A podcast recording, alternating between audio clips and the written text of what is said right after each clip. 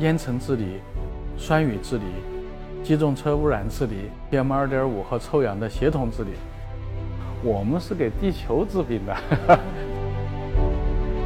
我们经常讲到是雾霾哈，雾霾和 PM 二点五、PM 十的关系是什么？雾霾这两个字分开，是气象里头的专业词，是典型的一些气象现象，就是什么是雾，什么是霾。北京奥运会的空气质量保障啊，从零八年以来，有几十次的这种重大活动的空气质量保障，包括冬奥会的空气质量保障，一些重大的事情，清华这个团队啊，从来没有缺席过做研究。你目的是什么？是影响因子、引用次数，就你终于通过这些积累，让更多的研究者、决策者和公众形成了某个时间节点的共识，采取了一个国家的行动，那个是最重要的，那就是真正的把论文写到大地上了。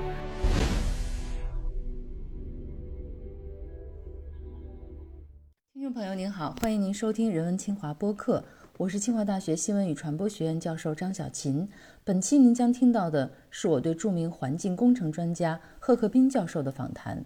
贺老师是中国工程院院士、清华大学环境学院教授，长期致力于大气复合污染来源与多污染物协同控制方面的研究。贺教授是北京奥运会、广州亚运会等许多重要活动的空气质量保障专家。我们戏称的奥运蓝、APEC 蓝都与他的工作有关。在访谈中，我们也谈到了这些问题。他参与治理北京大气污染二十余年，为全球城市提供中国经验。本期节目就让我们跟随贺克斌院士一起思索碳中和、大气污染治理等与我们生活息息相关的环保话题。希望您有所收获。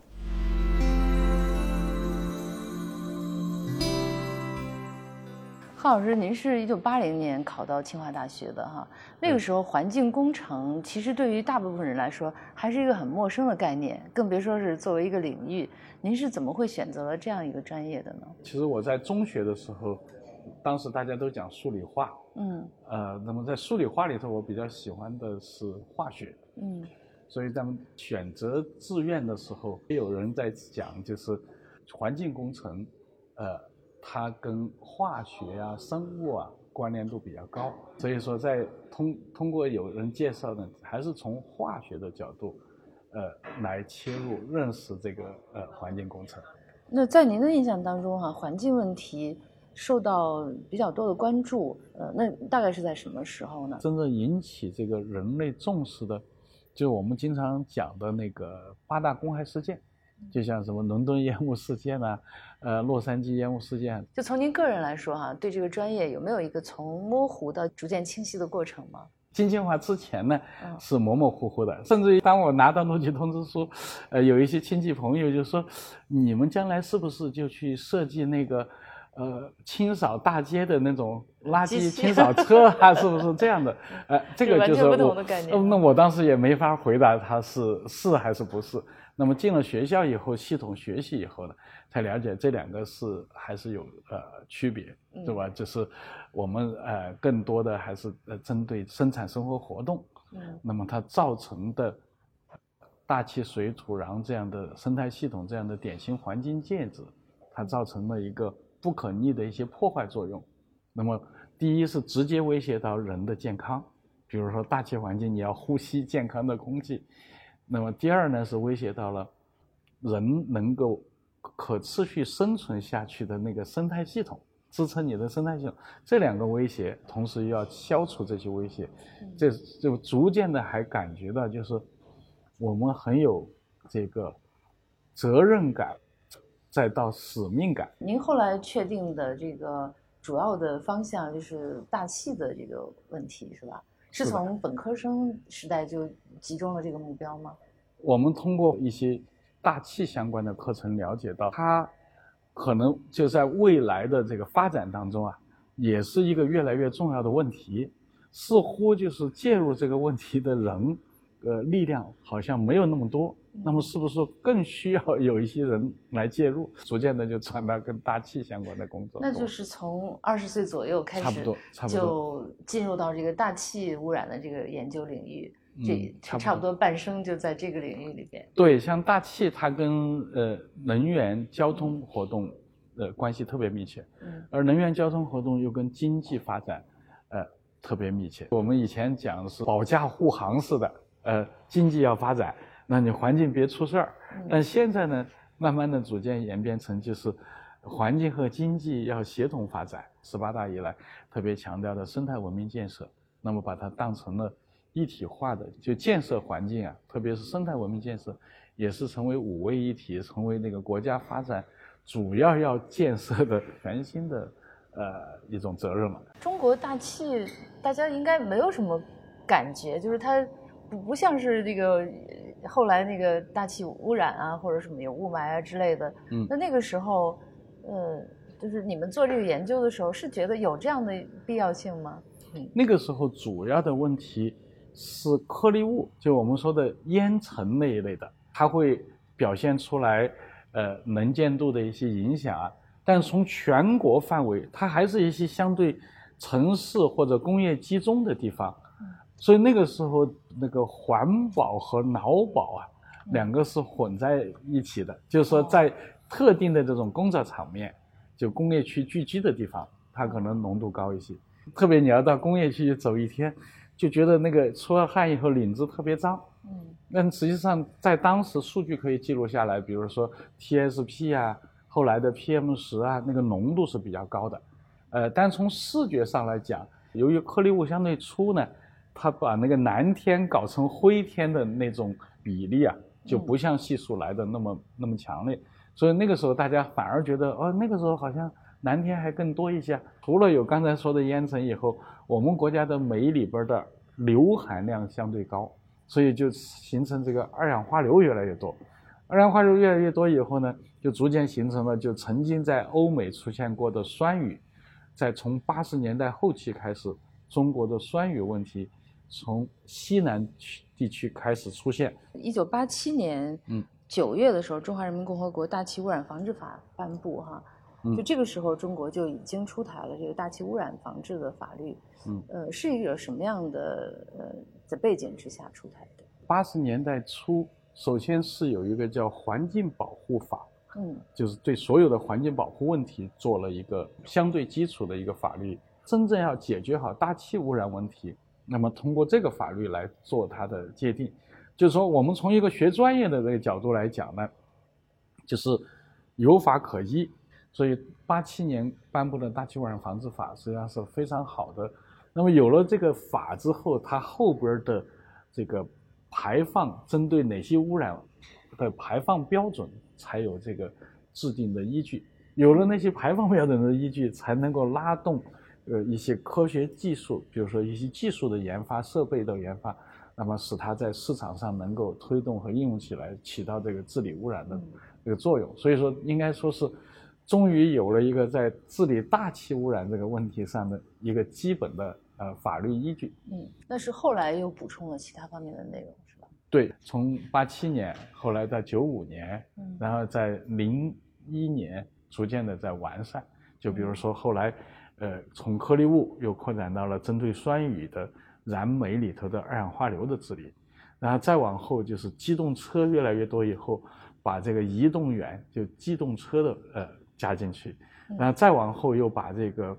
呃，就是叫做非道路移动源，就不是在路上跑的车，但是它是移动源，比如说船呐、嗯。然后还有一些是呃这个建筑工地的机械啊，再往后就是啊、形成就像这个 PM 二点五啊、雾霾啊，它这种区域性的问题的区域性的协同啊，就逐渐的在完善。大气污染防治法加上它的几个修订版，基本上反映了一个足迹，就是 解决我们大气污染问题的，呃，一步一步解决这个问题的一个基本足迹。嗯，您的老师呃郝继明教授也是中国工程院的院士哈，您跟着他在读书期间有一些什么特别深刻的感受吗？郝金明老师啊，是我们中国大气污染治理方面应该做出了非常呃杰出的贡献。八十年代初，就我们刚刚开始有派去留学的时候，他是这个第一批在美国拿完博士学位以后，改革开放呃以来呃第一个回国的博士，所以他应该说给我们带来了很多新的，就是从课程呃和教材的这个体系里边带来了很多新的这种理念。这是一方面，从知识学习上；另外一个从这个研究工作的习惯上，也学了很多的东西。其实那个时候的工作条件、办公条件还不是太好，呃，就一直坚持每天晚上，呃，我我相信现在大部分老师也有，但是长期一直坚持，就每天晚上都到那个办公室去处理这个工作、研究方面的一些事情。那这个就是说，从工作精神上来讲，对我们影响是非常大的。嗯第二个呢，就是呃，他强调两个方面的事情，叫担当和奉献。就我们从他身上学的，就是我们国家遇到这种大气污染治理方面一些重大的事情，有我们不应该缺席。就不会缺席的前提是什么？就是说你的研究啊，应该有一些前瞻性。你可能大家都在做的一个事情的时候，你就要想到下一个事情可能是什么。嗯所以说呢，所以我们在这个九十年代以来，我刚才讲到的酸雨的问题，嗯，那么在做酸雨问题的同时，就看到了机动车的问题，包括后来的这个非道路的问题，在这个解决这些重大问题上，清华这个团队啊，啊，从来没有缺席过。从零八年以来，有几十次的这种重大活动的空气质量保障，包括现在正在准备做的。呃，明年的冬奥会的空气质量保障，这我们都成了这里头的核心力量，就清华这个团队成为核心力量。所以这是从他身上学的，一定要讲担当，就国家的大事儿，大家要去扛。第二个呢，还是讲到了一个讲奉献，主要还是说早期往往是你有预见，认为有比较重要的事情，但是当重共识度还不够高的时候。你可能获得的支持，包括这个财资资金的支持，就不一定有那么充足。郝老师领导我们就是没有条件，我们创造条件也要也要也要做。呃，比如说在九十年代初，我们刚刚开始做呃机动车呃污染研究的时候，我们曾经做过叫贷款做科研，当时就说我们这个团队是贷款十万美元。就是在当时来讲，折合人民币八十万，在那是在九十年代初期的时候，人家就问说：“你贷款了以后，你拿什么来还？对吧？”所以当时郝老师在讲，就是我相信未来的中国对机动车污染的治理的需求和国家的重视程度会逐渐的提高。我们只要好好的用好了这八十万，做好了这个前期的基础工作，后续国家会有更多的投入来支持我们。除非你浪费了这八十万没做好，所以说我们有信心把它做好。所以通过那个，我们添置了一些早期的这种监测仪器啊，然后建立模型啊，数据库的积累啊。那到现在就是清华这个平台后来的，比如说自然科学基金啊、科技部的项目啊、国际合作的项目，是远远超过了。呃，十万美元。后来的呃很多新的项目，哎，就是新的包括国际国际合作的一些项目。当然还有一部分就是说，因为是以学校名义啊，学校在学科发展的时候也会逐渐的呃增加一些投入。但是这我们看重的还是说，你当初敢去贷款的时候，你下定决心破釜沉舟，一定要把这件事儿做成。那这个我觉得还是值得去提倡的。呃，包括那郝老师他是预测到将来就机动车排放问题一定是会是个大问题，是吧？对，就当时当时看到了，就是呃，因为他从国际上的发展、欧美的发展，就是如果中国的社会经济发展持续提升的话，那么这个机动车的问题会呃逐渐的呃显现出来，并且会越来越重要。我们说叫做工业化、城市化和机动化。这三化之间它有很密切的关联，呃，尽管可能呈现的程度和方式有所不同，但是大趋势应该是可以预见出来的。所以在当时就，呃，当然也不敢说是百分之百的，呃，知道它呃多长时间、多大范围、多大程度就会出现，但从大的这个感觉上来讲呢，这个是未来会成为国家的重大需求，那么我们应该早一点布局。您在一九九三年到九八年期间。去了好几个国家做访问学者哈，这个是一个怎么样的设计？为什么连续去了这么多国家？就基本上有那么一个思路，就你未来清华的骨干教师，你必须要有一定的这个国外的这个经历。这个经历不是说就在那儿去待一段时间，那么还是要有针对性的。所以说我第一个呃出去的在丹麦去做了一一一年多的那个访问学者，在丹麦我就开始研究就跟交通相关的呃污染问题，并且呢后跟后来的这个呃呃 PM 二点五颗粒物啊那些还有一些关联。那再往后就是到英国，就通过 ODA 的那种项目，呃去做这个呃访问学者。那么这个研究里头也是跟能源和交通关联的。再往后就是去哈佛大学，那就开始偏 PM 二点五和健康影响的一些知识去学习。当时在美国仍然就有点像我们一三年前后在争论那个 PM 二点五的问题呃一样。那么就是说我从九十年代初，郝老师在机机动车的那个呃研究的这个判断上，潜移默化的也学了一些东西。所以到美国哈佛的时候。那么我在在想的就是，美国会遇到的 PM 二点五的问题，中国也将来一定会遇到。多长时间我不敢说，但是这个方向绝对没错。所以那个时候就下定决心，一定要把他那一套研究方法要学会。所以那个还是应该也就是三个月的时间嘛，应该说是掌握了他的那套方法，包括他的呃呃样品的恒温恒湿的呃保存和呃称量。和化学成分的分析啊，等等这些东西，在一九九八年的时候，好像是第一次就开始建立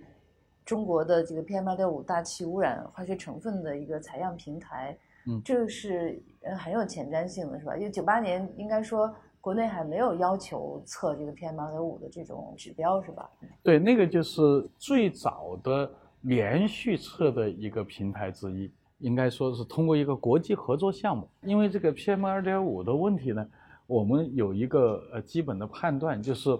说它会变得越来越重要，但是它的重要性，就是它的这个在地域上有它的理化特征的一些呃地域特性，这些地域特性你从欧美已经有的教科书和发表的文章照搬不来。你可以学习它的一些方法，但是最基本的这些数据积累，得要靠自己，并且要要有一个相对比较长的积累。天上的化学成分的不一样，会反映出地上来源的不同，也一定程度上反反映了你的这个工业结构啊和那个技术发展的阶段的不同。呃，准确的说，PM 二点五到底是什么？它是一个大气里边的一种颗粒态的污染物。就是 PM 是英文里头的 particulate matter，就是呃颗粒态的物质。然后呢，二点五讲的是它的空气动力学径。人的一根头发，大概平均就它把它截成断面，大概是七十微米。PM 十那就是十微米，十微米相当于人的一根头发的七分之一。所以二点五就是它的二十几分之一。一百微米及其以下的颗粒，我们把它叫做可悬浮颗粒，就是你看那个阳光直射，然后你会看到里头呜呜呜有好多在跳的那些东西，那是在在空气当中可悬浮的，那是最大可以到一百微米。PM 十呢，就是最大到十及其以下，所以它是一个包含的关系。然后接下来就是 PM 二点五及其以下啊，那为什么会选一个？为什么不是三？不是二，要是二点五呢？这是从健康影响的角度做出来的一个分析。健康流体力学有一有一个这个细的分支，就它可以做一个跟人一比一一样的一个模型。你的鼻子、你的呃胸腔、你的肺，然后呢，用一个气泵就是抽，跟人的那个呼吸的那个量差不多。后来就发现五到七微米呃以上的。就在鼻子这儿全部都停下来了，然后呢，五三到五微米的就逐渐的到了这个喉咙这个地方，所以这意味着什么呢？就是再往下就是两到三微米之间的就到肺，再细的这更一微米以下的，那就到这个肺泡更深的地方去了。是谁呃创造了这个指标的呢？最早还是呃欧美，呃特别欧美国做健康影响的一批专家，零三年前后，呃正式把 PM 二点五列到了那个呃它的空气质量标准里头。嗯那之后逐渐的，越来越多的国家，包括中国，在一二年也把它呃列入了。那你们从九八年就开始做这个呃 PM 二点五的研究，嗯应该说时间上面还是赶得很近的，是吧？我在九六年在哈佛呃去接触这个二点五这个开始啊，就感觉到中国可能在未来要会遇到这样的问题。就像我讲，就是你现在想去再找一三年的数据采样已经不可能了。嗯那么也就是说，那些早期的样品的积累和一些关键数据的积累，对后期的这个呃决策是非常关键的。PM 二点五作为一个重要的这个空气指标，是嗯有你们的推动作用在里边吗？第一，呃，我们一个是在零八年奥运会的时候，有一个很重要的一个贡献，北京的二氧化硫夏天浓度是比较低的，冬天供暖气才高，所以呢，似乎这件事情啊，夏季奥运会跟硫关系不大。那么我们就从九八年到零八年，已经将近十年的数据积累，就是说到夏天的时候啊，气态的二氧化硫确实是少了，但是它有相当一部分啊，通过化学反应转到颗粒里头去，变成硫酸盐了。它不是完全是直接排出来的 PM 二点五，它也有一些排出来的时候是气态的二氧化硫啊、氮氧化物啊，经过一系列的化学反应，形成了硫酸盐、硝酸盐、呃有机二次的这种颗粒物。那么这些东西在研究那个小小的呃颗粒颗粒里头去了啊。所以我们在零八年奥运会的时候有一个很重要的结论，就夏天的硫酸盐对那个颗粒物的贡献非常重要。那个时候还说的是 PM 十，在浓度高的时候，可能三分之二的呃 PM 十都是由 PM 二点五贡献的。那这里头又有很高的比例是从硫酸盐贡献的。我们就说在夏季也应该去重视控制二氧化硫，这对奥运会保障蓝天是有很重要作用的。所以这个认识在一定程度上的促进了，就是国家在二零一零年完成的一些脱硫设施。这样的话，它就可以保障零八年奥运会的时候少在那个硫酸排二氧化硫形成硫酸盐对 PM 十颗粒物少惹这种麻烦。这个后来证明确实也发挥了很重要的作用。第二个作用呢，一二年在争论，就零八年奥运会之后，我们的 PM 二点五应不应该列到下一轮修订的那个空气质量标准里头？那一定要直接去触及 PM 二点五，我们是这个坚持这个立场的。就是如果纯粹说 PM 十，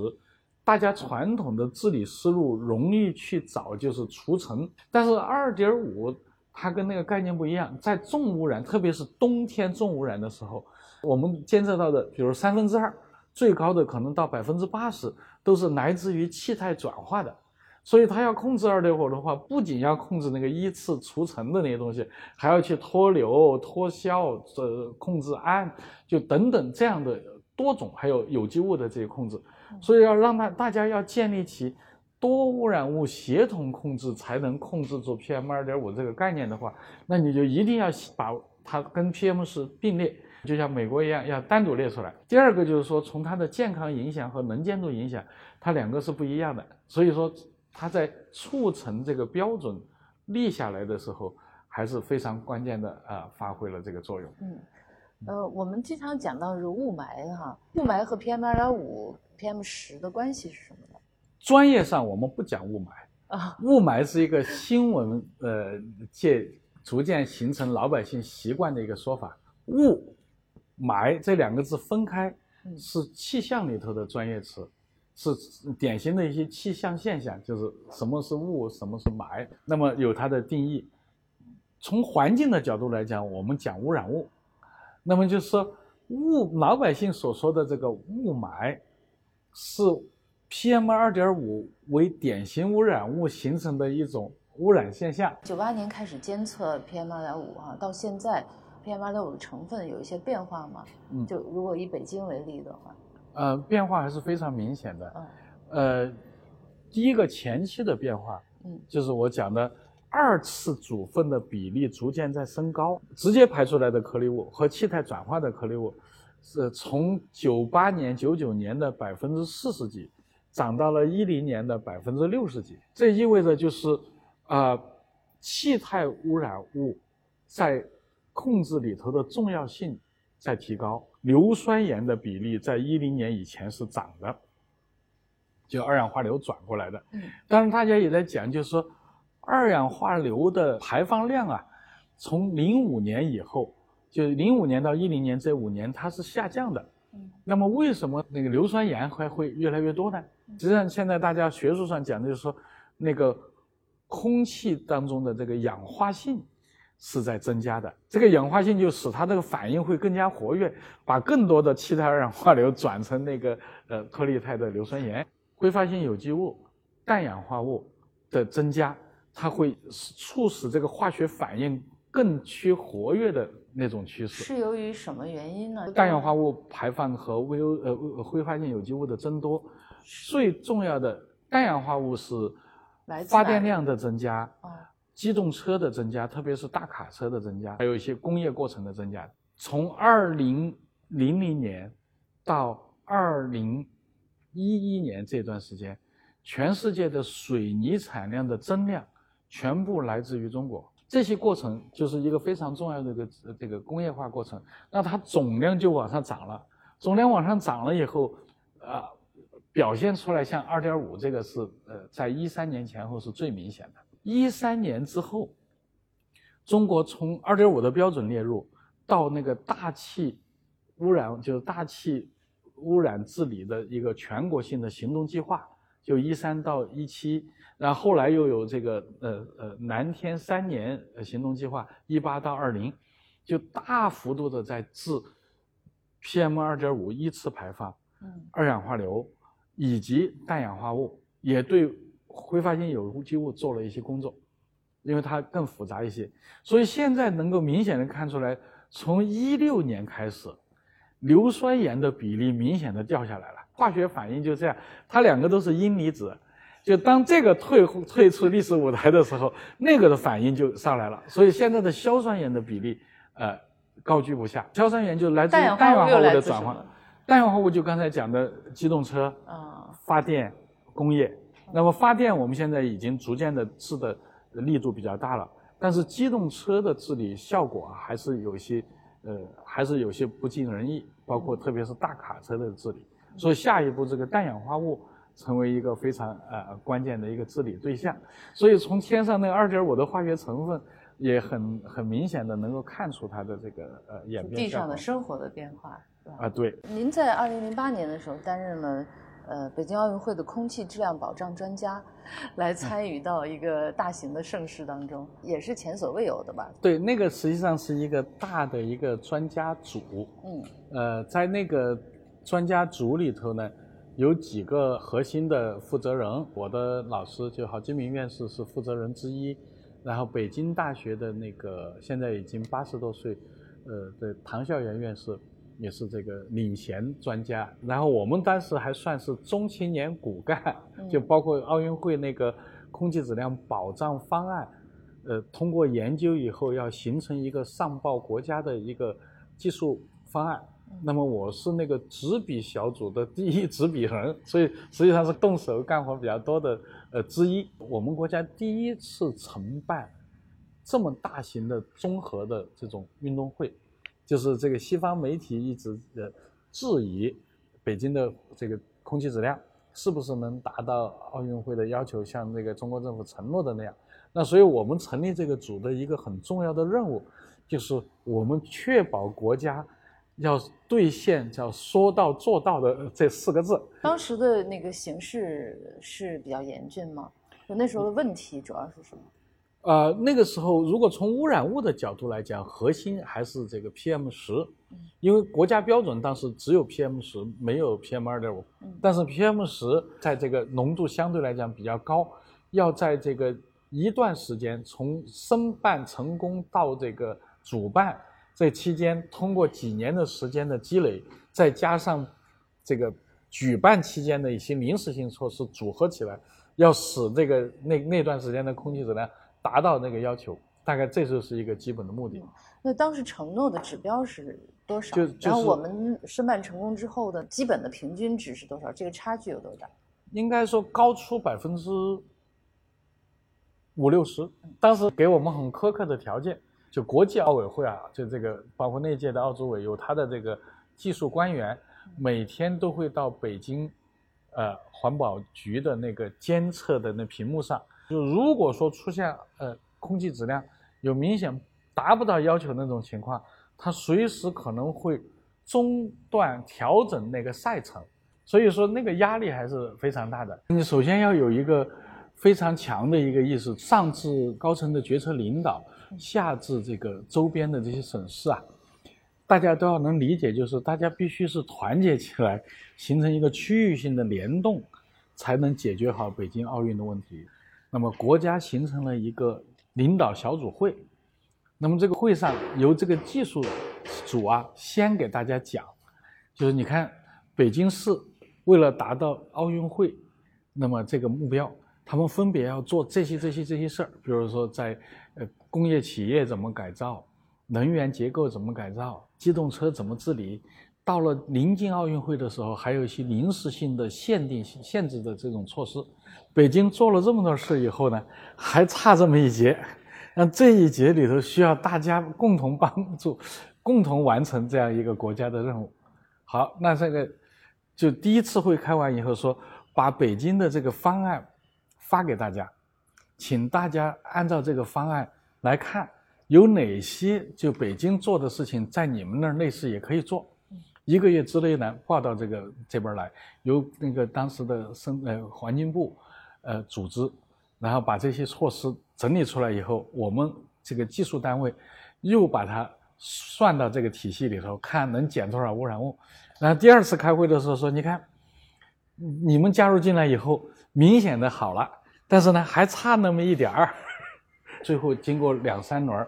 再到北京开会的时候，我们把那个整个方案拿出来。但这个方案不是说北京市或者中央政府的生态环境部要求地方做什么，是大家群策群力形成的。然后经过这个科研单位反复核定，这按照这种方案做下去以后，我们能够。”比较大概率的保障，实际上说，最终实施这个呃空气质量保障的，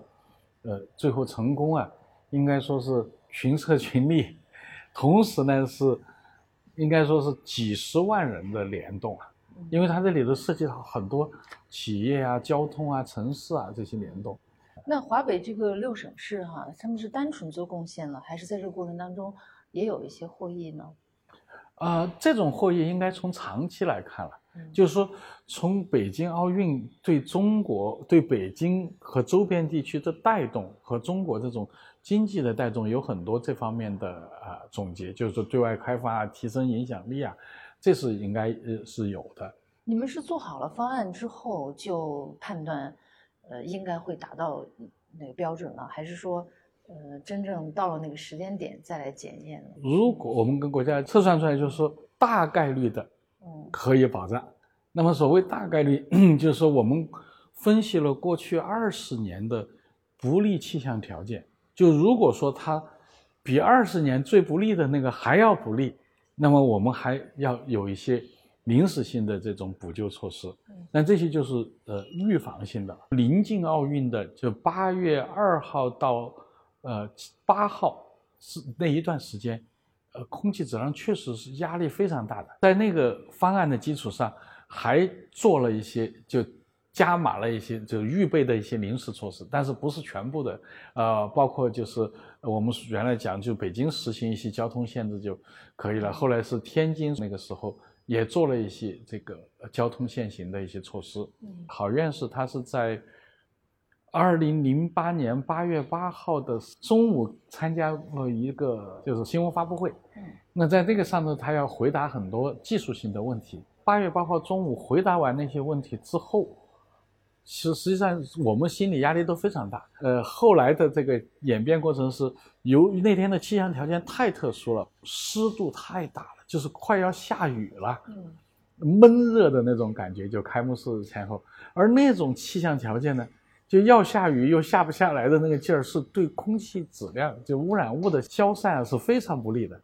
所以到后来就是说一直扛到八月八号的晚上十二点之后，气象部门采取了很多措施，不让那个雨过早的下来，呃，让那个开幕式最后的烟火能够顺利完成。所以一直憋到十二十二点半之后，观众大部分已经上公交车撤离了。哇，这一下那一场雨下到了第二天，前几天憋的那个过程啊，一下子缓解了。在那种情况下，那我们原来的那个保障措施实施之后呢，那它最后的效果呃非常好，在那个八月十七号前后。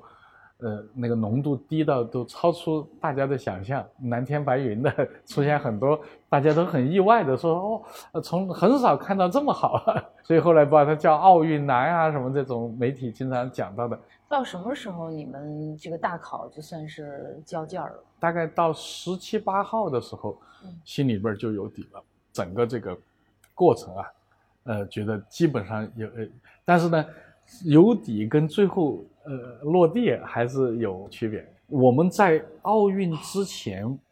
这么大范围的联动，从来没有做过。嗯，呃，国际上也也也没有做过。你可以在计算机上算一百遍，但是实实在在的把它在实实战当中做一遍，这个是从来没有的。后来大家对这个奥运团队，就清华团队是这个奥运团队里头很重要的一支力量，但是他笼统的说，这个奥运团队的组合，大家的信心就提升了，做的这些事情基本靠谱，可以在实际当中管用，对吧？就这个所谓的基本靠谱，已经是非常高的评价，因为高可靠性的保障已经非常不容易，但是谁也不敢说百分之百。嗯，奥运 APEC 蓝、阅兵蓝哈，这个说法里边可能有对你们工作的肯定，但是也有一些怨气，就是你奥运能蓝是吧？APEC 能蓝，那你平时怎么能不蓝呢？对这个事情你们怎么看呢？我认为更合理的是改一个字，叫做“治标促”治本，把那个“不”改成促进的“促”。嗯，就是你看，早在二零零八年。中国的社会经济发展的状况，跟二零一八年这十年来比的话，那么我们还有很多发展的问题需要解决。那么这个过程不可能飞跃过去，但是呢，我可以通过计算机把它飞跃过去，我也通过这个一个特殊的重大活动的保障把它飞跃过去。这两个飞跃，就是从理论和短期实践上，都证明了。这件事是可以一步一步做到的，我可以给大家从最高的决策者到基层的群众都了解，按照这个路径走下去，在环境投入上不会浪费钱。我至少证明了这一点，相当于一个大型社会实验。对呀，奥运和后来的若干场，就更多的一系列的这种短期保障，为我们一三年出台。国务院的那个大气污染治理行动计划和一八年出台蓝天三年的行动计划，它实际上是积累了非常珍贵的实战经验。那些短期积累的实践经验，它就是在促，呃，促什么呢？促我科研人员更有信心的去提出方案了，促这个决策者更有信心的去拍板。很多场这个。短期的这个实践去证明了，把我后边几年就十年八年的一些呃路径，我就很清晰的把它画出来，并且这些年就是按照这个路径走下来了。有哪些实际的例子吗？比如说，我用一个理论计算说，哪些污染源、哪些行业它的贡献大。你如果说通过改造，比如说我们说山东那边的呃。燃煤的二氧化硫贡献大，那他在零七年之前加速的把那个呃，就本来是国家按照这个正常的节奏，最晚可以到二零二呃就二零一零年的，那么在零七年之前就把它提前做到了，就是这个燃煤脱硫的那些措施，那它这些措施就确确实实使这个呃问题解决了。第二个呢，就是说我们证明了就是在。城市空气质量里头，交通的影响，你看，你对交通通过限行，这里头既有减污的道理，也有那个交通管理啊，使交通畅通。所以他从两个月行动计划启发出来的，对五年的行动计划、八年的行动计划都产生了很好的这个指导作用。二零一三年九月，国务院颁布了这个大气污染防治行动计划，也就是俗称的这个大气失调啊。就是二零一三年出现了特别严重的雾霾天气，是跟那个有关系吗？出现了特别严重的这个雾霾天气是有关系的，就是那个二零一三年一月份，那么在全社会，包括我们最高领导人对它的重视程度明显的提高，就是它成了我们这个社会经济发展里头。影响我们进一步良性发展的一个非常重要的一个因素了，所以必须要下大最大的决心解决它。嗯，那这个大气十条，呃，实施到现在已经八年了哈。嗯，呃，当时提的那些目标都实现了吗？呃，它是分两段。嗯，第一段是大气十条是从一三到一七五年计划，那么要求，比如说。京津冀 PM 二点五啊，浓度要改善百分之二十五。另外一个呢，还有一个就是到后期啊，它除了平均浓度要达到二十五之外，还有一个北京市要争取达到六十左右。你看北京六十左右，北京一三年是八十九，八十九对六十，已经就不是百分之二十五的概念了，就是已经是百分之三十以上的概念了。所以，所以到后期。各个省，比如说天津、河北，呃，包括北京，就是降百分之二十五，到一六年的年底啊，有很多有些省市就已经达到了，但后来又为了团结起来，呃呃，使北京这个六十能够达到，后来不是达到的是五十八，北京那一年，呃，那么它实际上又加码做了很多的呃这个治理的工作，所以才实现了这样一个目标。那么接下来就是蓝天三年的这个目标，又新的，它是按照那个一八一九二零三年，又有一个新的。就现在简单的说，就是说这两个目标都完全实现了，并且是工程院做了一个详细的就两份分析报告。二零一九年三月的时候，联合国环境署出版了《北京二十年大气污染治理历程与展望》的评估报告，您也是一个主要的作者。这些报告当中是对北京的二十年来的这个。污染治理有充分的肯定，是吧？对，它是非常系统的，把九八年到二零一七年北京二十年就采取的措施达到的效果做了一个详细的回溯性的这个分析，应该说是在国际上引起了非常好的这个呃反响。主要在于什么呢？就是大家很多发展中国家还是认为，就是你只要弄环境，就会影响经济。那么，所以我们在这个报告里头说，北京从一九九八到二零一七二十年时间，GDP 涨了十三倍，然后机动车涨了四倍，呃，那么它同时它的就污染物的减排、环境质量的改善达到了多少多少？其实像中国这样的发展中国家，在中高速发展过程当中，仍然是能够找到一个合适的路径去。协调好发展和环境的这个问题，所以这是在联合国环境署里，就是整个联合国系统非常肯定的，就是说全球应该提振信心，就既发展经济又改善环境，这里是有路可找的。所以我觉得就是这一类后评估，既对我们国家的这个有启发，就我未来的减排潜力啊，还有一些其他城市的这个路径，那么也对这个，特别是这些发展中国家。有很大的这个启发作用。嗯，那北京二零一八年的 PM 二点五平均浓度是五十一，嗯，距离咱们中国政府的现行标准和这个世卫组织的最低标准就是三十五。对，那跟欧盟啊、跟美国比也是有差距的。嗯，那为什么还得到了联合国这么高的评价呢？他主要还是看到了，就是你从八十九，在一三年的八十九降到五十一，那么这样的话，他看到。大幅度的这个下降过程，所以说他非常肯定的是说，你这边的这么快速的增长，这边还有这么陡的往下降，这是一个良性发展的，给出的信号是说，发展中国家在中国这个报告里头可以得到很多，呃，可以启发的东西。但后来事实也证明，北京一九年变成了四十二，然后二零二零年变成了三十八，就是这呃正在快速的逼近那个三十五。北京现在“十四五”已经明确提出来，就二零二五年之前就能够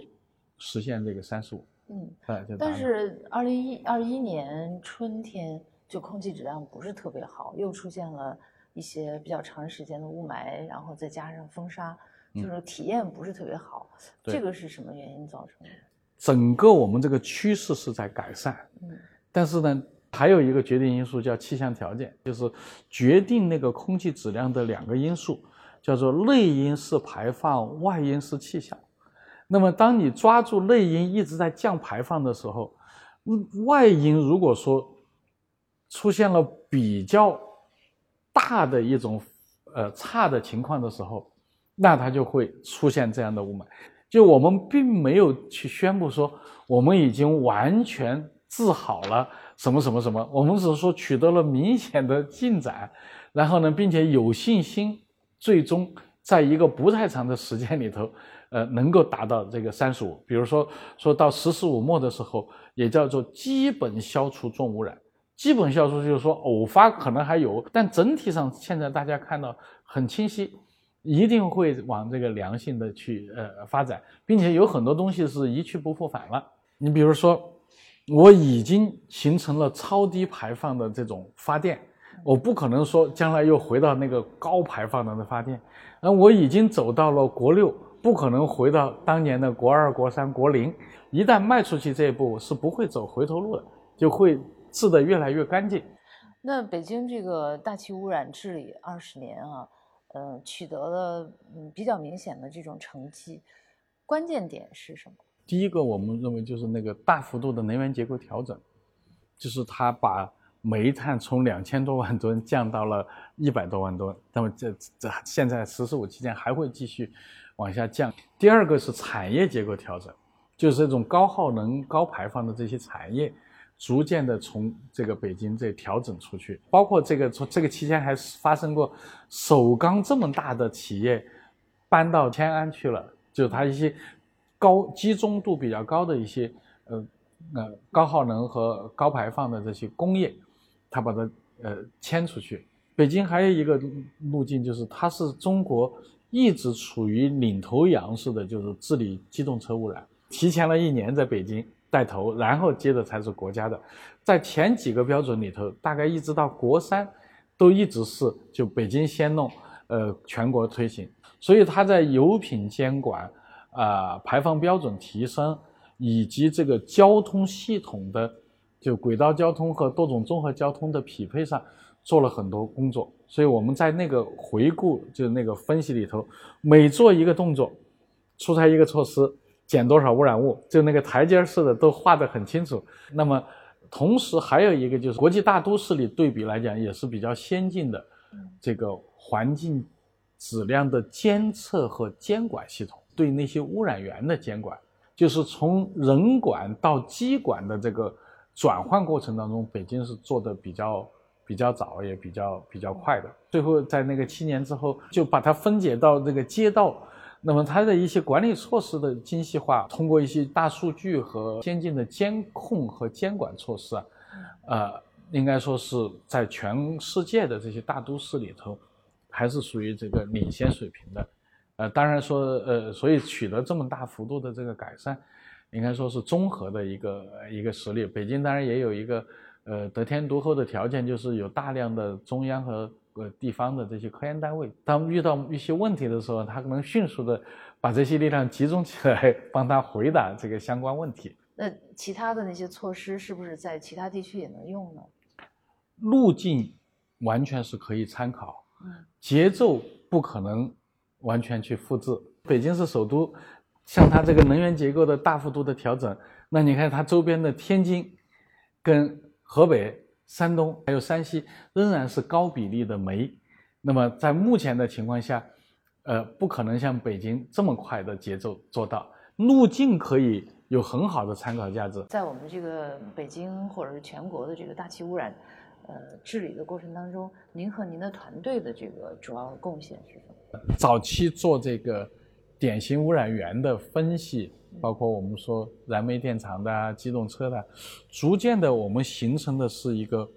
就来源识别和这个排放源特征的一个一个分析平台。当然，清华团队呢应该是一个综合的团队，就我刚才讲的这一部分是做这个我们说区域空气质量调控技术体系的这样一一个队伍，还有另外一支队伍呢是做这个关键治理技术突破的一个队伍。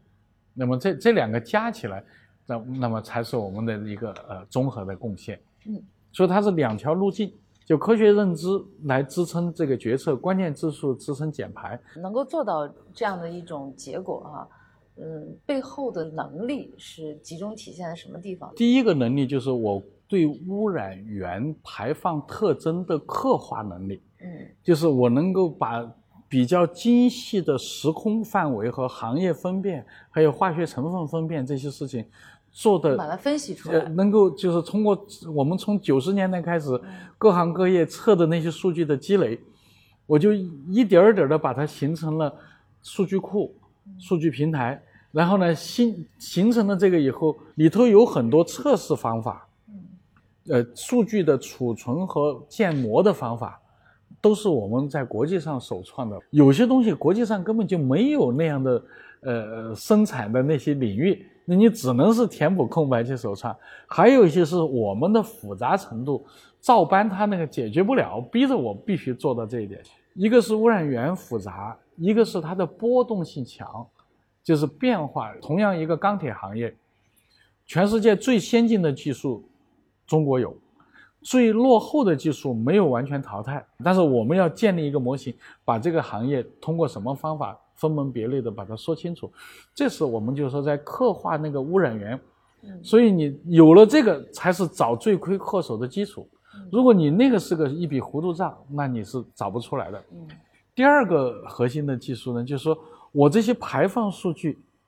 我说这是内因，内因是排放。然后外因是气象，同样的排放跟不同的气象条件去匹配，我要用数字模拟去推演，它可能会演变成一个蓝天还是一个非常重的污染，我就要用这个，这是一个数字模型的建立。但是我们大量的观测发现，你照搬国外那个模型，把我们的数据放进去，但是算出来的这个结果远远达不到，就往往是重污染的时候，它算出来是轻度或者中度污染。就中间有很大的误差，那么这里头就我们也发现了很多新的现象，再加上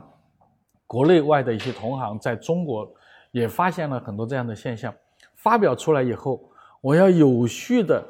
把它筛选出来，经过改造以后，可以说是我们本土化，不仅是数据本土化，连那个数字模拟的那些计算过程，就是模计算模型的模块都已经本土化了的，那么能够重现。一些复杂的重污染过程，这个是那个核心技术。国家后来就搞成，就生生态环境部搞成一个叫驻点的科技帮扶的那种方式。二加二十六，就是二十八个城市是重点城市。第一轮说就是清华大学，你们认为你们能支持哪几个城市？我们跟好院士一起算算算算半天，我说我们支持三个，最最大的潜力支持五个。结果呢，它是双向选择。二十八个城市里头有十四五个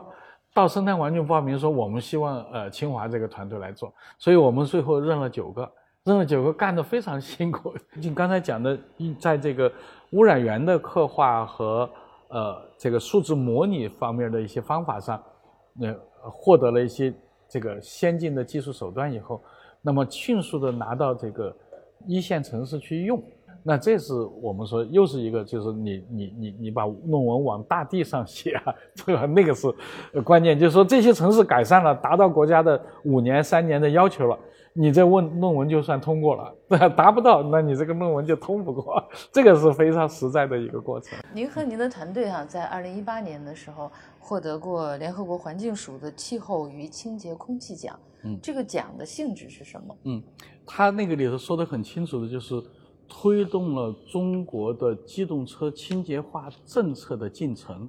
特别是推动了中国的国六标准的制定和颁布和将要实施。那么从九十年代初逐渐的积累过来，那么在中国的机动车的标准的次序推动提升上头发挥了作用。而那个奖是一个团队奖，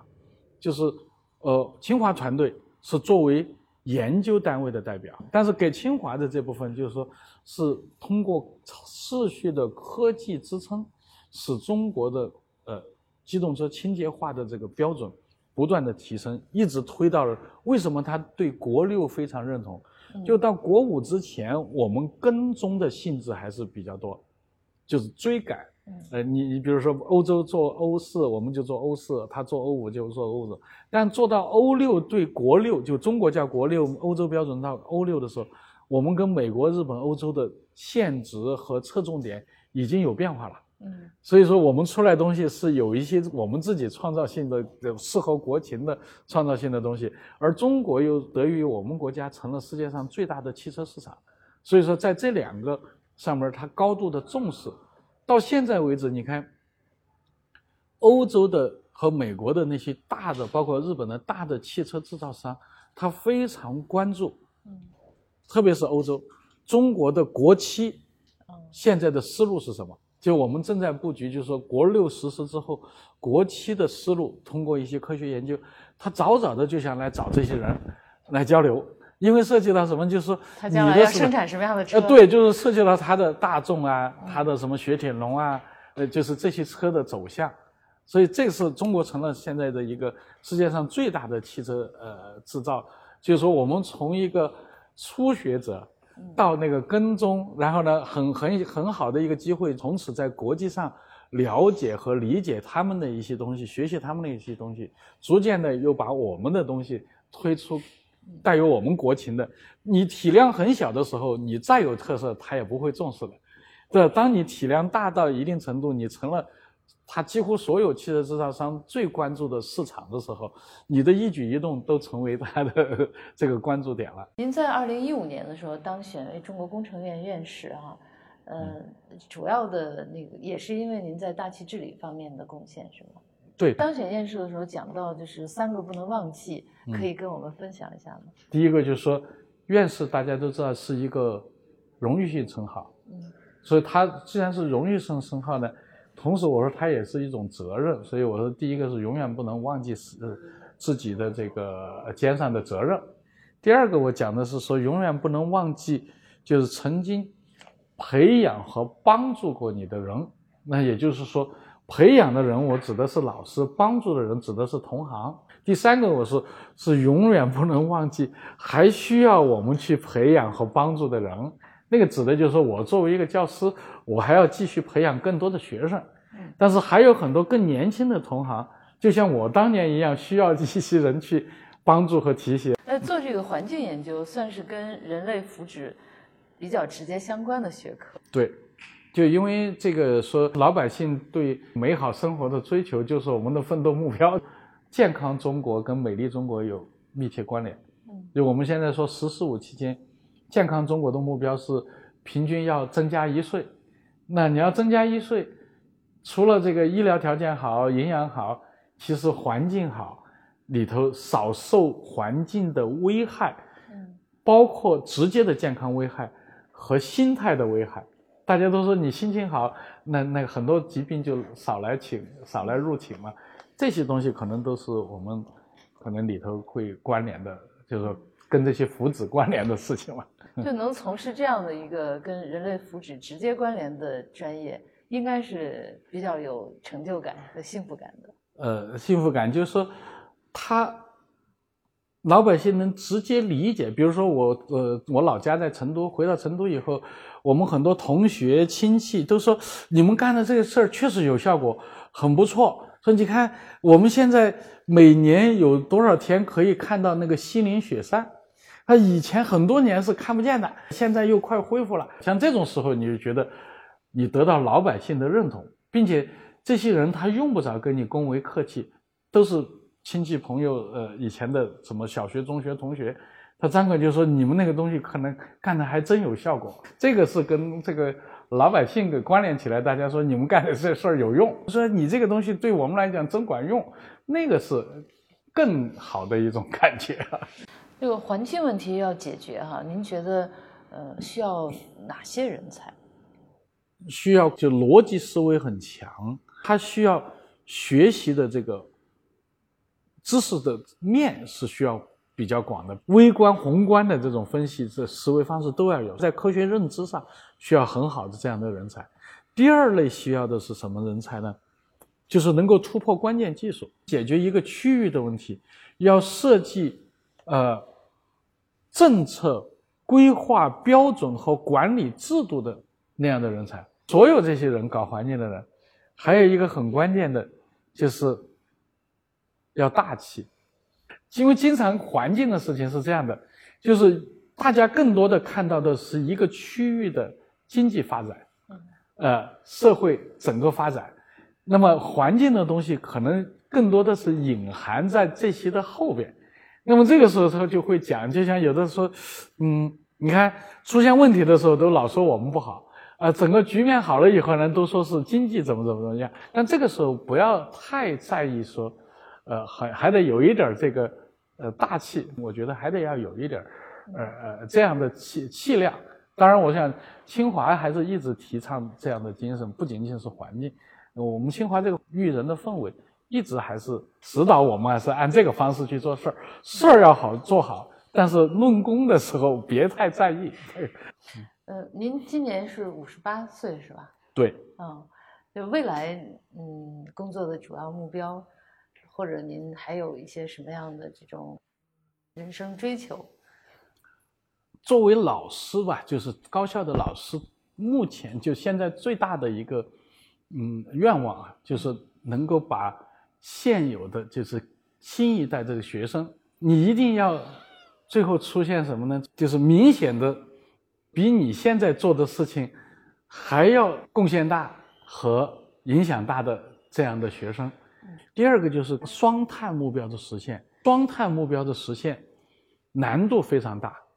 但是一旦实现以后，可能对我们长期稳定局面跟那个前几次工业革命比，我们现在的基础和机遇远远的要好于那个时候。那我们如果赶上了，能够在这里头还能。发挥一份力量的话，应该说是可能这段时间里头最关键的一个呃值得去干的事情。